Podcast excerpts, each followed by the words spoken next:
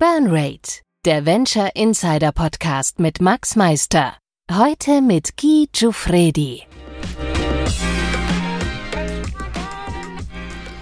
Hallo, herzlich willkommen zu Burnrate, dem VC Insider Podcast. Ich spreche hier einmal im Monat mit Guy Giuffredi über die Schweizer Startup-Szene mit dem Schwerpunkt auf Venture Capital. Wir besprechen hier jeweils die aus unserer Sicht wichtigsten Transaktionen, die in den letzten Wochen in der Schweiz umgesetzt worden sind. Falls ihr von einer Transaktion hört oder uns etwas mitteilen möchtet, macht dies bitte über podcast at burnrate.ch. Jagi, lass uns die erste Episode vom neuen Jahr mit dem Schwerpunktthema Spin-off-Jahr der ETH starten. Im Jahr 2023 wurden 43 Startups mit dem ETH Spin-off-Label gegründet. Was hältst du davon? Ja, als erstes möchte ich hier die tolle Leistung der ETH würdigen. Die ETH ist eine richtige Spin-off-Schmiede und hat in den letzten 20 Jahren diverse Programme aufgebaut, um es ihren Studentinnen und Studenten möglichst einfach zu machen, aus ihren Innovationen Firmen zu gründen. Diese Bestrebungen zeigen je länger, desto mehr Wirkung und finden in der wachsenden VC-Szene auch extrem Anerkennung. Genau, wie du sagst, sind im letzten Jahr 43 Spin-offs gegründet worden beziehungsweise haben das ETH Spin-off-Label erhalten. Das ist ein neuer Rekord und schlägt das bisherige Spitzenjahr 2020 um über 25 Prozent. Interessanterweise gab es im 2021 und 2022 in den beiden Top-Jahren für VC-Investments wesentlich weniger Ausgründungen. Dann entstanden nämlich nur 25 und 26, was weniger als der 10-Jahres-Durchschnitt von 28 ist. Wieso, dass es hier eine Antizyklik zum Markt gibt, ist eine gute Frage. Hast du eine Idee, wieso, Max? Also spannende Frage. Ich denke, wir haben es hier mit einem sogenannten Schweinezyklus zu tun, also einer periodischen Schwankung der Angebotsmenge und des Marktpreises. Ein Beispiel, vor drei Jahren waren, waren Vegan-Startups super heiß äh, und alle haben Vegan-Produkte gekauft. Da gab es einen Gründungsboom bei Vegan-Startups. Drei Jahre später, also im Moment, Konsum eher zurückgegangen, man verzichtet auf teure Produkte und das ist dann eher auch für ähm, Vegan-Startups schlecht, weil eben die Nachfrage auch ähm, nicht unbedingt positiv ist. Und wenn man das jetzt applizieren auf die ETH Startup Spin-offs, ähm, dann muss man sagen, gerade in den Jahren 19 bis 21 hatten wir fantastische Startup-Jahre, es floss viel Kapital in den Markt und es gab ähm, spannende Erfindungen und auch einige IPOs. Ähm, dies hat den Startup-Boom weiter befeuert und Studierende motiviert, ihr Vorhaben zu starten. Als sie dann im 2023 parat für die Gründung gewesen sind, hat sich der Markt abgekühlt. In diesem Fall ist das nicht sehr äh, tragisch, weil eine Startup-Gründung bekanntlich ein Long Game ist und der Markt sich im 24 wieder erholen und im 25 zu alter Stärke zurückfinden wird. Ein Schweinezyklus ist auch ein toller Name. Wer ist wohl darauf gekommen? Aber ja, durchaus interessant und eine valable Erklärung. Danke, Max. Es ist schon spannend, 545 ähm, Startups wurden von ETH-Studenten und Alumnis im Laufe der letzten 50 Jahre gegründet. Über 400 davon in den letzten 15 Jahren. Also ich glaube sogar keine andere Universität oder Hochschule in Europa verzeichnet mehr. Dies ist sehr beeindruckend. Ähm, wo war die ETH im letzten Jahr besonders stark, Guy? Ja, das ist eine super Le Leistung, Top of Europe bei den Ausgründungen zu sein. Das ist natürlich äh, eine betrachtliche Zahl mit über 500 Startups. In diesem Jahr war die ETH wie immer in ihren traditionellen Disziplinen wie Biotech, Pharma, Medtech, neue Materialien und natürlich in der Sensorik und Robotik sehr stark. Diese Kategorien machen nach meiner Rechnung mehr als zwei Drittel der Startups aus. Eine eindeutige Kategorisierung ist auch nicht immer ganz einfach, da man oft Firmen in verschiedene Sektoren oder Kategorien einordnen kann. Die Recherche zu den Spin-offs vom letzten Jahr war für mich besonders interessant, da ich im letzten Jahr nicht ganz so eng an den Pre-Seed-Startups dran war wie in den Vorjahren. Nun bin ich wieder up to speed. Ich habe mir zwei Sektoren rausgepickt, in denen wir in den letzten Jahren eine hohe Kongruenz zwischen der Allokation von Forschungsgeldern und dem Aufbau neuer Finanzinvestoren gesehen haben. Beginnen wir doch gleich mit Clean Tech. Ein Trend zu mehr Ausgründungen in dieser Kategorie sieht man auch an der ETH. Neun Firmen können wir eindeutig und direkt in diese Kategorie einordnen. Ich würde aber auch äh, Spin-offs, die Grundlagentechnologien wie stärkere Batterien oder bessere Kraftübertragung für Elektrofahrzeuge entwickeln, äh, dazu zählen, also zu äh, Cleantech-Startups. Wenn wir großzügig sind, kommen wir auf rund einen Drittel mit 15 Startups. Okay, und welche Themen sind sonst noch gerade im Fokus an der ETH? Ja, du willst sicher auf KI hinaus, eins deiner Lieblingsthemen, Max. KI ist natürlich äh, das Thema in aller Leute Munde und die ETH als eine der weltweit führenden Unis in diesem Bereich hat bereits vor langer Zeit gecheckt, dass KI unsere Welt maßgeblich verändern wird. Im ETH AI Center entstehen seit Jahren Startups fast am Laufmeter. Top-Forscher werden da richtig gefördert, um ihre Ideen in Unternehmen zum Leben zu bringen und diese dementsprechend auch dem, weiteren Publik dem breiten Publikum ähm, zugänglich zu machen. Wir haben auch in einige davon investiert, wie du gut weißt. Und im letzten Jahr kamen mindestens 14 Startups mit einem KI-Engel äh, auf den Markt. Dabei ist eine KI für Physiotherapie, eine für Ultraschallbildgebung, dann gibt es natürlich einen Sprachlerntutor im EdTech-Bereich, äh, aber auch klassische Effizienzsteigerung in der Industrie war im Fokus. Und das äh, Spannendste oder äh, sagen wir mal äh, unique für mich ist eine KI für autonome Laser Unkrautbekämpfung. Da bin ich mal gespannt, was, das, was da genau rauskommt. Absolut. Man muss nicht schon sagen, es gibt global brutale Konkurrenz in all diesen Themen, die du gerade aufgezählt hast. Jetzt vielleicht nicht unbedingt von der Qualität her, sondern einfach, weil viele Startups behaupten, sie machen die Welt besser, sie sind, sie sind besser, sie können sich differenzieren. Und bei der KI ist es bekanntlich nicht ganz einfach für Investorinnen und Investoren einzuschätzen, was wieso besser ist. Wir können auch sagen, dass im letzten Jahr nicht nur viele Spin-offs gegründet wurden, sondern es gab auch sehr viele Finanzierungsrunden von bestehenden ETH-Spin-offs, zum Beispiel Climeworks, Anybotics, die im letzten Jahr große Runden mit renommierten Investoren geraced haben. Ja, natürlich genau diese beide aus den Bereichen Robotic AI, also KI und äh, Climate Tech. Wie könnte es auch anders sein? Vielleicht noch äh, zur Ergänzung, ETH-Spin-offs, äh, die sind auch extrem resilient. Äh, 93 Prozent der Startups leben nach fünf Jahren noch. Das finde ich auch eine reife Leistung. Ich finde, du siehst die Situation ein bisschen zu positiv. Dass eine Firma nach fünf Jahren noch lebt, sagt nichts über die Qualität der Firma aus. Das bedeutet lediglich, dass es die Firmen noch gibt, aber die meisten haben nur wenige Mitarbeitende und kommen vielleicht nur sehr langsam vorwärts, sind also sind sogenannte Zombies. Und dass es von den 545 Startups made in Zurich es vier an die Börse schafften, ist auch nicht gerade bombig. Man muss der ETA sicherlich zugute halten, dass man in den System, in der systemischen äh, Technologietransfer deutlich weniger lange betreibt als zum Beispiel das MIT oder auch Stanford, aber genau mit diesen Unis will man sich halt auch messen. Ja, okay, einverstanden. In Sachen Unicorns und Börsengänge, da gibt es noch nicht so viele. Ungefähr ein Prozent der Firmen, die an der ETH ausgegründet wurden, haben bisher den Unicorn-Status erreicht oder sind an die Börse gegangen. Natürlich könnte das besser sein, aber so schlecht finde ich das auch nicht mit meiner rosa Brille auf. Gerade, gerade wenn man berücksichtigt, dass in Europa äh, ein paar Jahre länger dauert, bis, äh, bis man ein Unicorn wird oder an die Börse geht, als in den USA. Aber du hast recht, es wäre sicherlich schön, wenn diese Statistik bereits heute besser wäre. Ja, und dass so wenige ETH-Startups äh, so richtig groß skalieren, hat auch viel mit der Finanzi Finanzierungssituation hierzulande zu tun. Für große Runden müssen Schweizer Gründerinnen und Gründer noch immer im angelsächsischen Raum nach Geld suchen. Langsam beginnt sich die Situation zu verbessern. D'accord, letztes Jahr wurden immerhin ähm, rund 4 Milliarden äh, Schweizer Franken in Schweizer Startups investiert, 1,2 davon gingen an ETH-Startups. Es braucht ergo vermehrt inländisches Kapital, das zur Verfügung steht, das wäre sehr wichtig. Ja, absolut, davon bin ich überzeugt und das würde ich natürlich auch unterstützen. Aber meinst du hiermit auch, dass der Staat vielleicht aktiver sein sollte mit einem geeigneten Investmentvehikel? Jein, der Staat spielt hier als Antreiber eine wichtige Rolle, okay. Ich verstehe jedoch nicht, dass wir in der Schweiz nicht einen größeren Fund für Scale-Ups zustande bringen.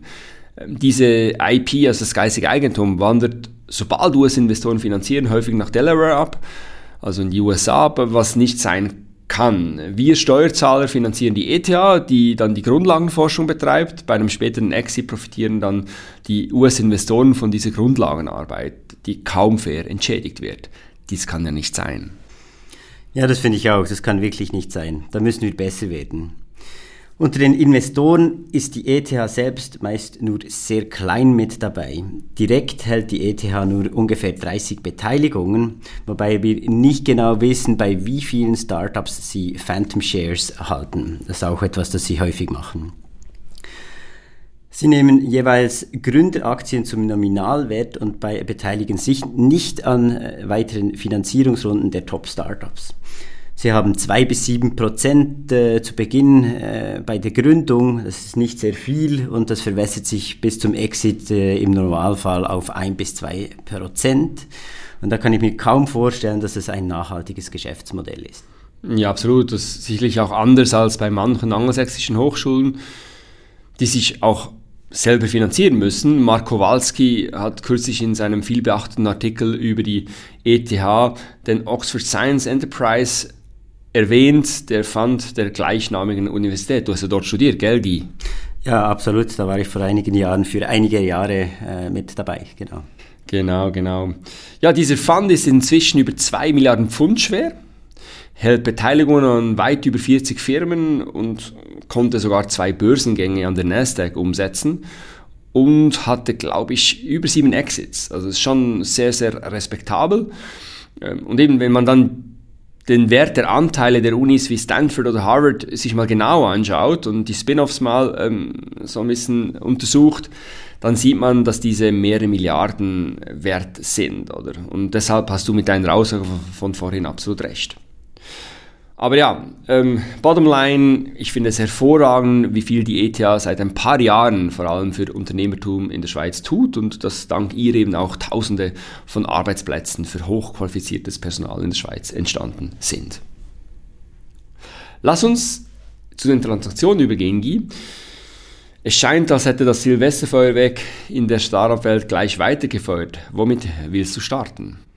Ja, da war wirklich ziemlich viel los. Starten wir doch mit äh, Seven Sense äh, Robotic, dem Tech-Exit äh, für den Monat. Auch hier wieder ein ETH-Startup. Ja, genau. Lass mich, mich kurz äh, sagen, was äh, Seven Sense Robotics macht. Äh, ich erkläre das kurz in zwei Sätzen.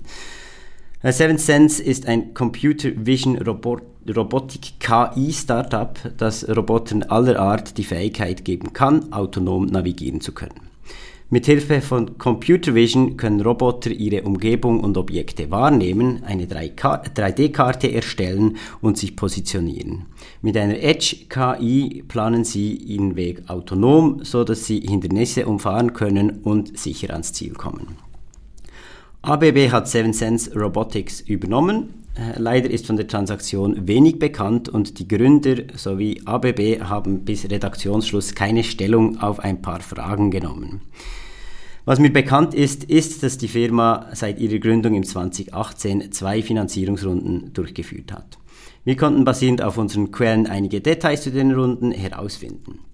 Zu viele Details dürfen wir allerdings hier auch nicht preisgeben.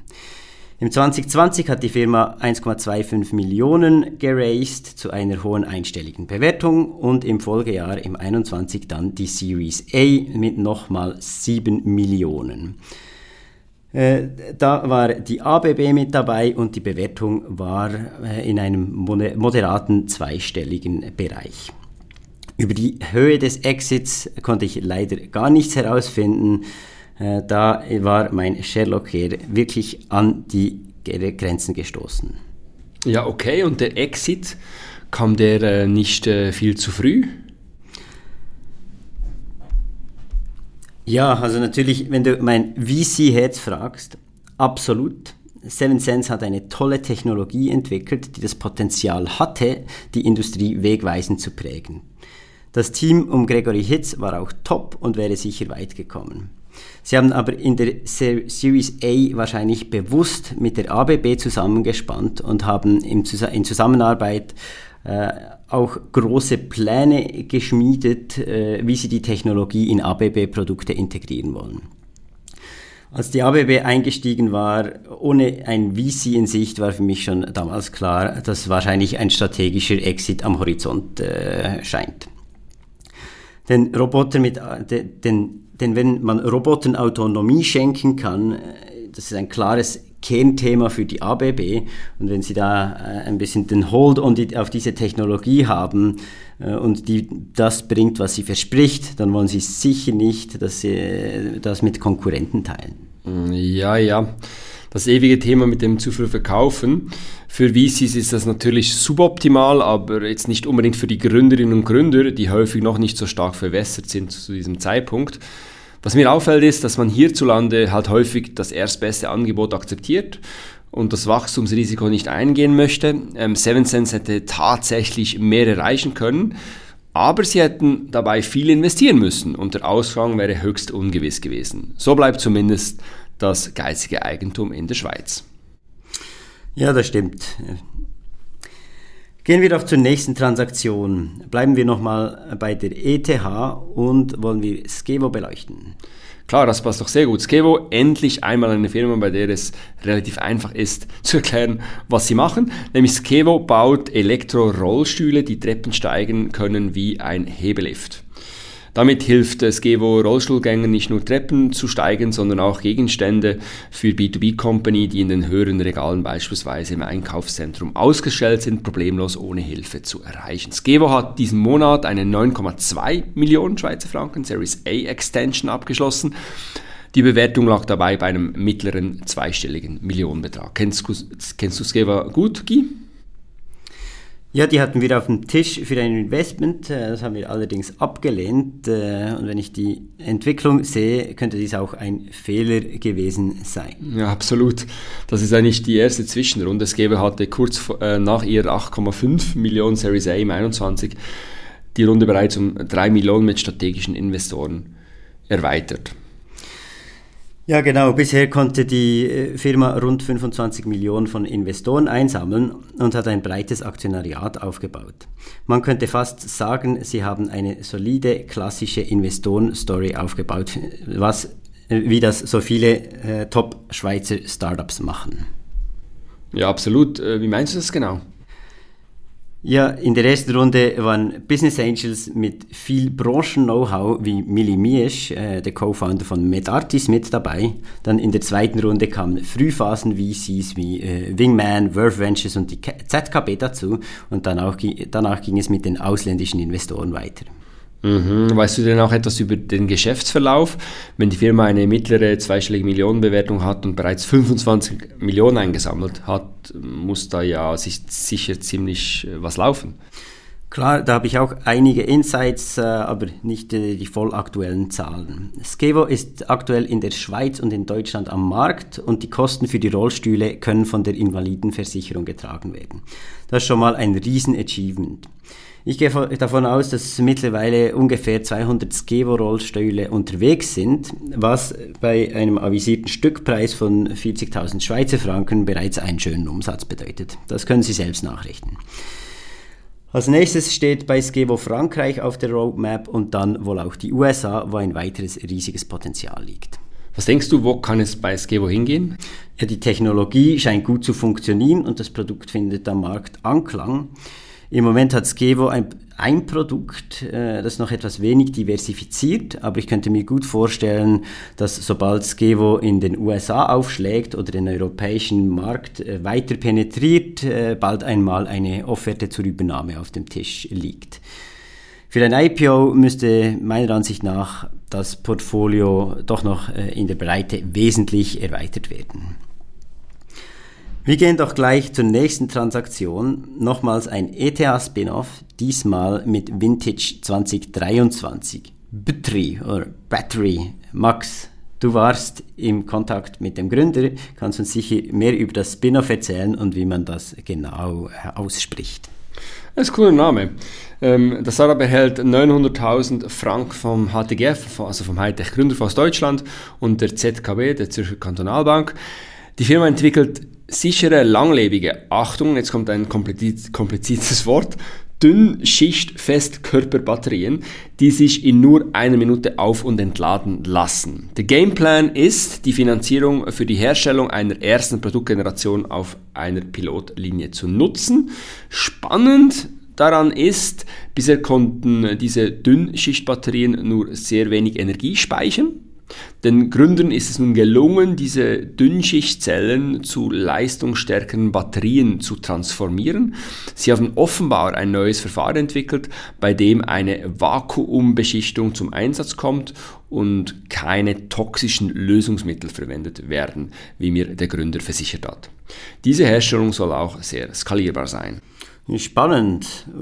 Und wo kommen solche Batterien zum Einsatz? Mhm, Habe ich auch gefragt. Die Anwendungsgebiete der Dünnschichtbatterie sind vielseitig. Sie können zum Beispiel in Unterhaltungselektronik wie Smartphones oder Smartwatches zum Einsatz kommen, aber auch in Sensoren, Robotern, Drohnen oder Satelliten. Ja, das klingt natürlich nach einem sehr breiten Anwendungsspektrum. Hast du auch ein paar Details zur Runde herausgefunden? Ja, ich hatte Kontakt mit dem Gründer Moritz Futscher. Die Bewertung war ein einstelliger Millionenbetrag. Die wichtigsten äh, KPIs, die man erreichen möchte, sind erstens Umsetzung von Pilotprojekten in verschiedenen Verticals, wie zum Beispiel IoT oder Consumer Electronics. Dann möchte man drei neue Patente anmelden, eine Serienproduktion aufbauen und die Markteinführung des Produktes in mindestens zwei Kernmärkten vorantreiben. Was mir gefällt, ist, dass Moritz sehr groß denkt. Er strebt langfristig die globale Marktführerschaft an und möchte demzufolge rasch expandieren. Das Endziel ist die Etablierung eines umfassenden Batterieökosystems und es wäre natürlich cool, wenn so etwas den Anfang in der Schweiz nehmen würde. Gratulation an die Gründer sowie an die ZKB und den HTGF für dieses tolle Investment. Ab zur nächsten Transaktion, LeaseTech. Ein Case, den wir uns investorenseitig in der ersten Runde auch gut angeschaut haben. Du kannst dich erinnern, du hast dich mit dem Founder ausgetauscht. Was kannst du uns über Listec erzählen? Ja, genau, da kann ich mich sehr gut erinnern. Wir waren sehr nahe bei einem Investment, hatten uns aber damals sehr knapp dagegen entschieden. Es scheint auf jeden Fall, dass es mit, bei der Firma sehr gut läuft und dass der Gründer Joscha Rosenbauer einen tollen Job macht. Wie du gesagt hast, habe ich mich diese Woche mit ihm austauschen können. Leastech ist eine Fintech-Firma im Automotive-Bereich, die einfach gesagt den ganzen Auto-Leasing-Prozess, der heute noch extrem papierlastig ist, voll durchdigitalisiert. Sie bieten Ihren Kunden eine digitale äh, und automatisierte Leasing-Plattform an, damit das Fahrzeug-Leasing innerhalb von wenigen Minuten abgeschlossen werden, anstatt äh, in einigen Tagen, wie das sonst äh, auch der Fall ist.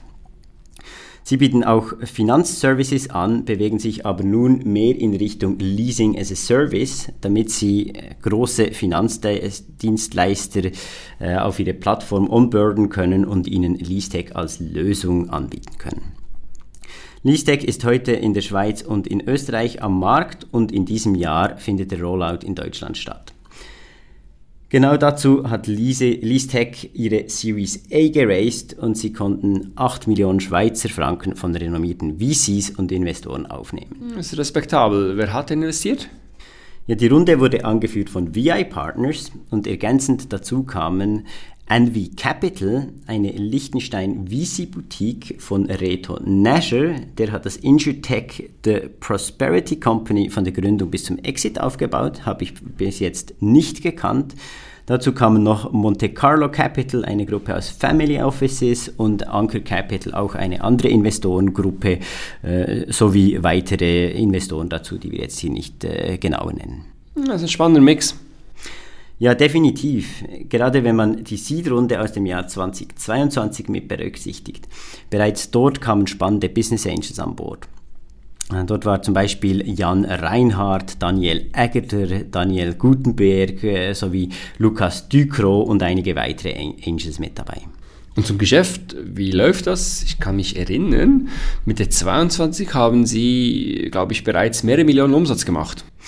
Ja, das stimmt äh, und scheint weiterhin gut zu laufen. Leastech wächst äh, relativ rasch. Sie sind bereits mit einem guten zweistelligen äh, Millionenbetrag Außenumsatz mit von der Partie und schreiben auch einen guten mittleren einstelligen Millionenbetrag an inneren Umsatz. Äh, so viel darf ich auch sagen hier.